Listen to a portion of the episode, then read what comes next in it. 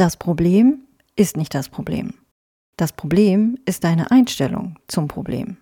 Captain Jack Sparrow. Herzlich willkommen bei Achtsam Stressfrei, einem Podcast für alle, die entspannt bessere Entscheidungen treffen wollen. Mein Name ist Nadine Menger, ich bin Fachkraft für Stressmanagement und Yogalehrerin und gemeinsam machen wir uns auf den Weg zu mehr Gelassenheit und Lebensqualität.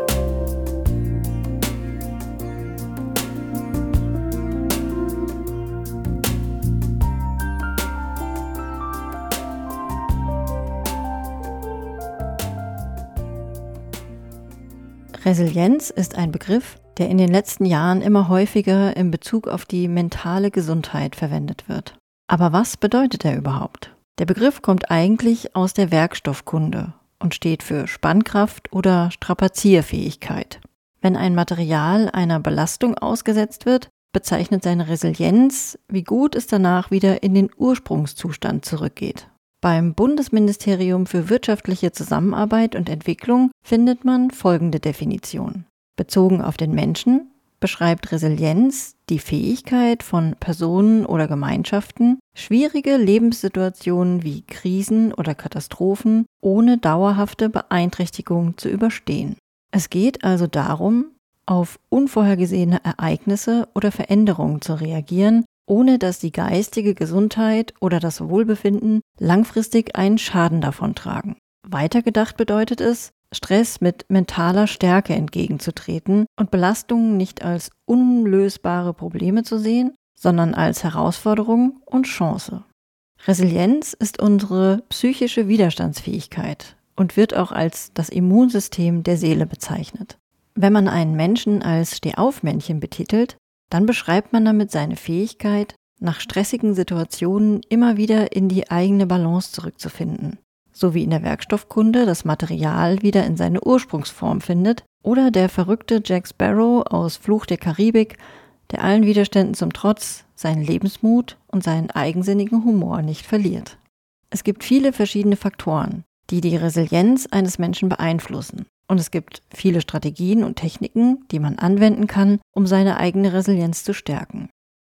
Laut dem Deutschen Resilienzzentrum Mainz gibt es drei wesentliche erbliche Faktoren, die sich auf die Resilienz eines Menschen auswirken. Die Intelligenz, die dabei hilft, kreative Wege aus Krisen zu finden, und der Optimismus, der darauf vertrauen lässt, dass die Dinge gut ausgehen. Außerdem die Fähigkeit, auf Menschen zuzugehen und soziale Verbindungen zu knüpfen, auch Extraversion genannt. Kinder und Jugendliche entwickeln ihr seelisches Immunsystem, indem sie sich mit ihrer Umwelt und dem familiären Umfeld auseinandersetzen. Und auch als Erwachsener kann man verschiedene Methoden anwenden, um die psychische Widerstandskraft zu stärken. Eine wichtige Strategie ist zum Beispiel die Selbstreflexion. Das bedeutet, dass man sich bewusst mit seinen eigenen Stärken und Schwächen auseinandersetzt und versucht, sich selbst besser kennenzulernen. Denn wenn man sich seiner eigenen Fähigkeiten und Ressourcen bewusst ist, kann man besser auf Herausforderungen reagieren und sie als Teil des Lebens akzeptieren und bewältigen.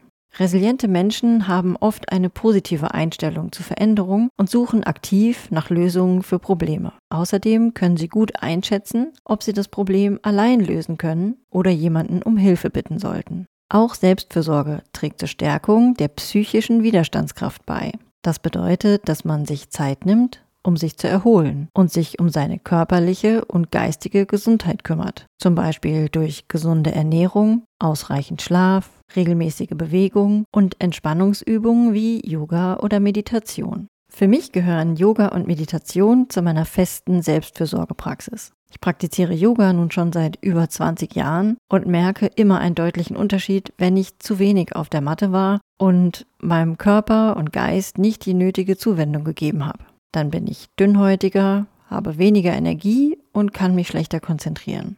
Ein Morgen, der mit einer kurzen Meditation von etwa 10 Minuten anfängt, macht einfach den besseren Tag für mich. Was Meditation ist und welche verschiedenen Formen der Meditation es gibt, darum geht es in der nächsten Folge. Aber zurück zum Thema Resilienz. Ein weiterer wichtiger Faktor zur Stärkung der Resilienz ist die Entwicklung von Flexibilität und Anpassungsfähigkeit. Wenn man lernt, sich auf neue Situationen einzustellen, ist man auch eher bereit, neue Wege zu gehen und unkonventionelle Lösungen zu finden. Schließlich kann die Suche nach Unterstützung von außen ein wichtiger Faktor sein, um die eigene Resilienz zu stärken. Das kann bedeuten, professionelle Hilfe in Anspruch zu nehmen, wenn man in einer schwierigen Situation steckt, oder sich einfach an Freunde und Familien zu wenden, um Unterstützung und Ermutigung zu erhalten. Indem man sich also bewusst mit seinem eigenen Leben und seinen Erfahrungen auseinandersetzt, eine gewisse Problemlösungskompetenz entwickelt, auf sich selbst achtet und Unterstützung von außen sucht, kann man eine starke und belastbare Resilienz aufbauen. Und dann ist man nicht mehr Teil des Problems, sondern vielmehr Teil der Lösung. Oder wie Jack Sparrow sagen würde, Komplikationen entstanden, dauerten an und wurden überwunden.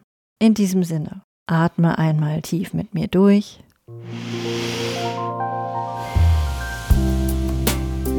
und pass auf dich auf.